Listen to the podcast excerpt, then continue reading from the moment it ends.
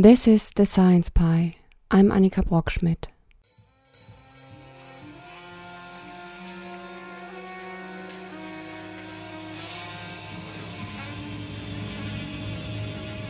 No matter which journal or magazine you flick through at the newsstand, I can't shake the feeling that, at least in Germany, regularly you will find an article or feature on burnout. We talk about and debate it with friends. The opinions couldn't be more diverse. Some see the growing pressure at the workplace as worrying, others dismiss it as the latest trend when it comes to the overstressed individual and state that the classification of burnout as an illness is somewhat shady. Stress has become a status symbol Everyone is competing about who's got the most stressful life, because that is apparently the one who is worth the most. But let's go back to the newsstand. Imagine that you pick one of those magazines Vanity Fair, Men's Health, The Guardian, GQ, whatever, and now flick through them in your mind. What do you imagine to read? Tips about how to prevent stress, how to spot warning signs, features about people who have suffered from burnout. Well, that is what most of us would imagine. But there's one thing that I bet you would absolutely, under no circumstances, expect.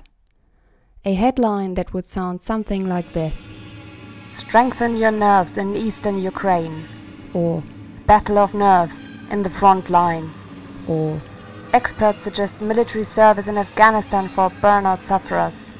If you open the brochure of your local pharmacist or doctor, you don't expect to find articles about how weakened nerves could benefit from voluntary enlisting to military service.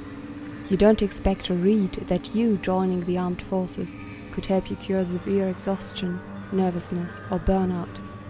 Because who, on the base of all common sense, as well as based on medical knowledge, sends a nervous, exhausted, or depressed person into a war zone to fight in order to cure them from their pain? well, probably all of us would declare them to be mad. This hasn't always been the case. The world of 1900 until the beginning of the First World War was not as different from ours today as we might think. It too was a world full of contradiction between militarism and pacifism. There were children in sailor suits as well as peace activists like Bertha von Suttner, between manhood that had been hurt and new roles for women, machines and growing speed, between optimism for the future and pessimism. It was in this world that a new illness took form neurasthenia. It was the American doctor George Miller Beard who invented that name in 1869. Treatment of neurasthenia was, from today's point of view at least, well, let's say, somewhat bizarre. As Philip Blom puts it in his book Der taumelnde Kontinent, the treatment of this so called exhaustion of nerves included the use of cannabis, caffeine, wine, and electrodes. Sufferers were especially found among telephonists, but also among students and pupils. One thing was new. Hysteria, as it was called back then, had been associated with and attributed to women before, but now there were also men sitting in the doctor's offices. Especially prevalent in the patient's files is, according to Blom, the fear of not achieving enough at the workplace, even if the patients were successful at their job. People who worked in a technical environment were among the worst affected. Just take a look at the telephonists. But also officials and teachers were among the sufferers. The exhaustion was spreading. The speed of the world had increased, engineering and new technologies were proceeding with seemingly unstoppable pace, and the people, as well as their nerves, did not seem able to keep up.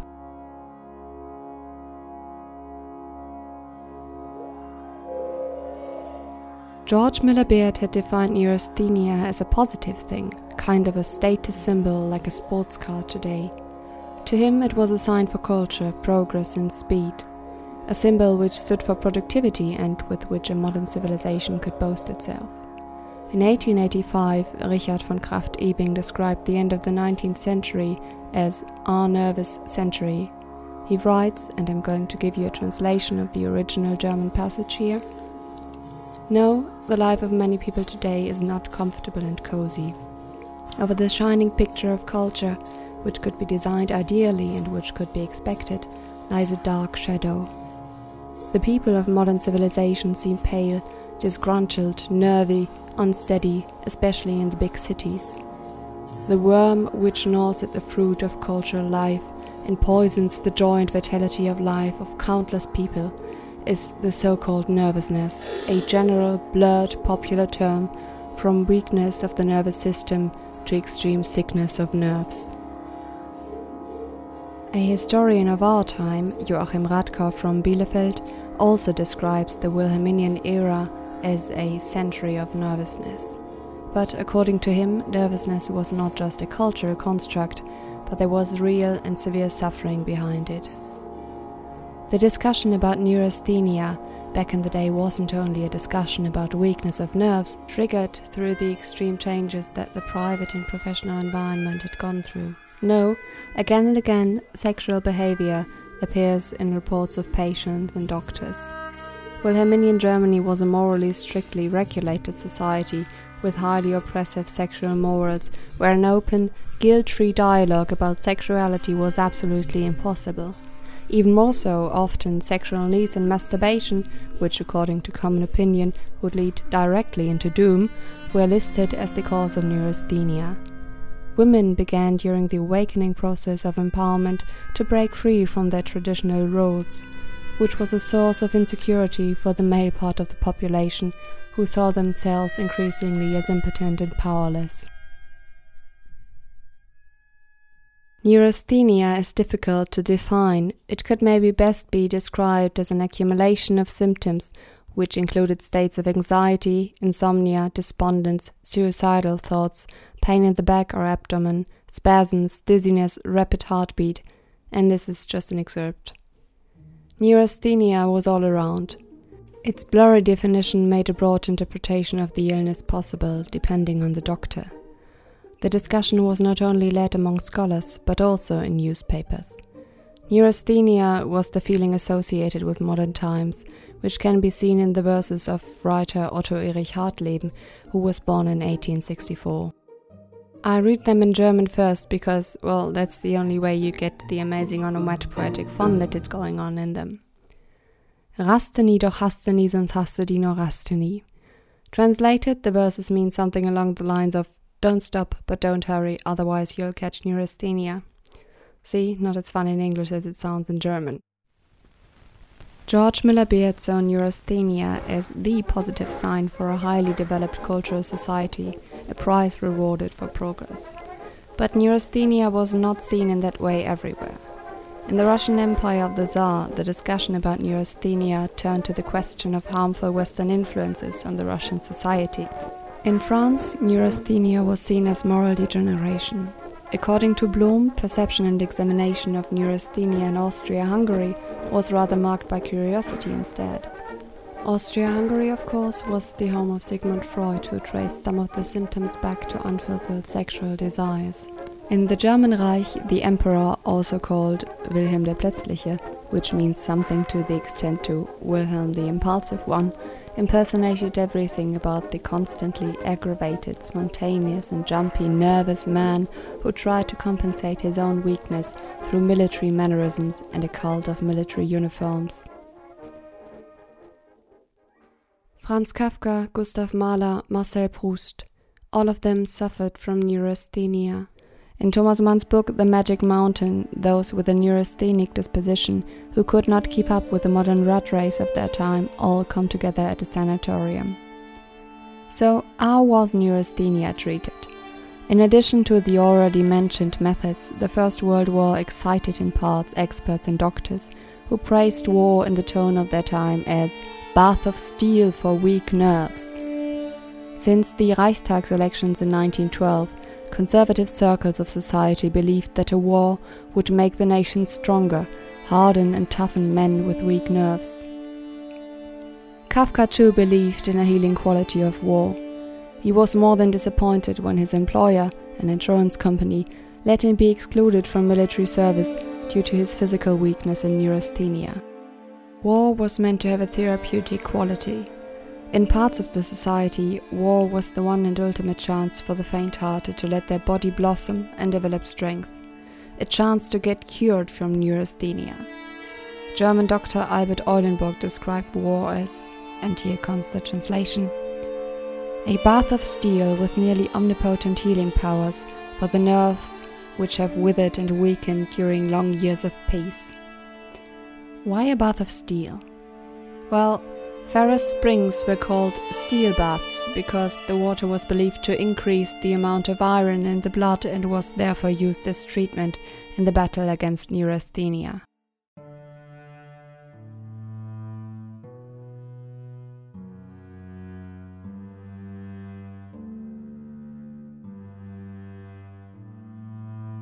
To us today, this view seems naive, absurd, even reckless. But as always in history, we can't transfer our morals and our knowledge to the people of ages past to judge what has happened in the past. To the doctors and scholars of that time, who were, by the way, all men, which we also shouldn't forget, these calculations were scientific. To them, they were based on scientific research and were accepted as logical and reasonable in an environment which celebrated male strength and excitement about war to compensate insecurity. They thought they could assess and estimate the impact of war, a fatal error. The technologized war, the horrific attrition warfare of the First World War, whose senseless trench warfare killed millions of people, had the opposite effect on people. The army's doctors were in no way prepared for the traumatized and psychologically wounded the war left behind. Berlin internist Wilhelm His listed according to Hans-Georg Hofer the illnesses that were to be expected during the war. They expected a lot cholera, the plague, scurvy. He doesn't mention mental health issues.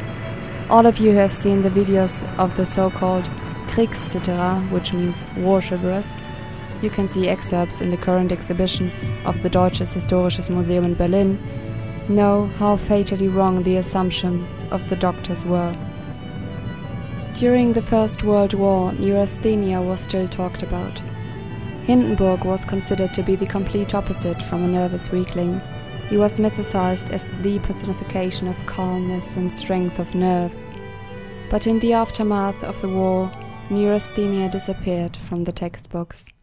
But of course, that doesn't mean that it didn't exist anymore. And today, you can still find neurasthenia in the International Statistical Classification of Diseases and Related Health Problems, short ICD 10, under code F48, under the category of Other Specified Non Psychotic Mental Disorder.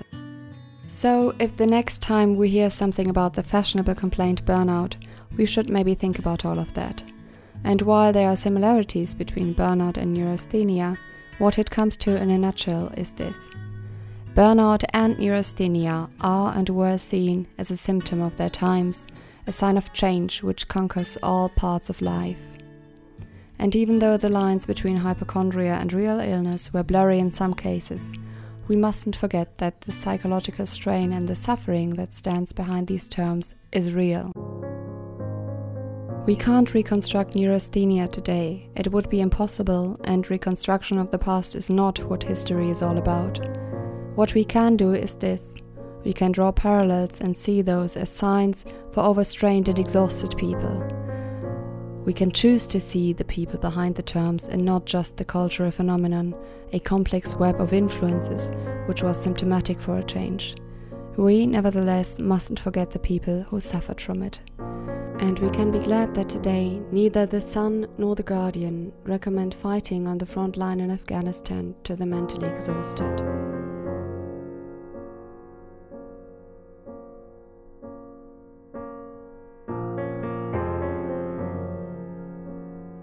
I'm Dennis Schulz, the other voice of this podcast. This episode was written and produced by Annika Brockschmidt and me.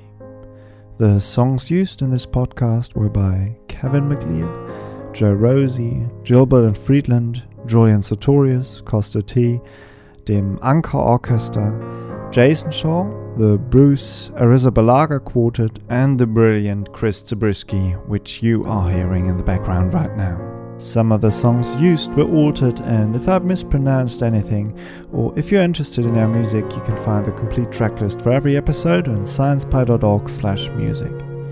The next episode will be a science cookie, a shorter episode due in a few days, so keep watching this space, and until then, have a nice time.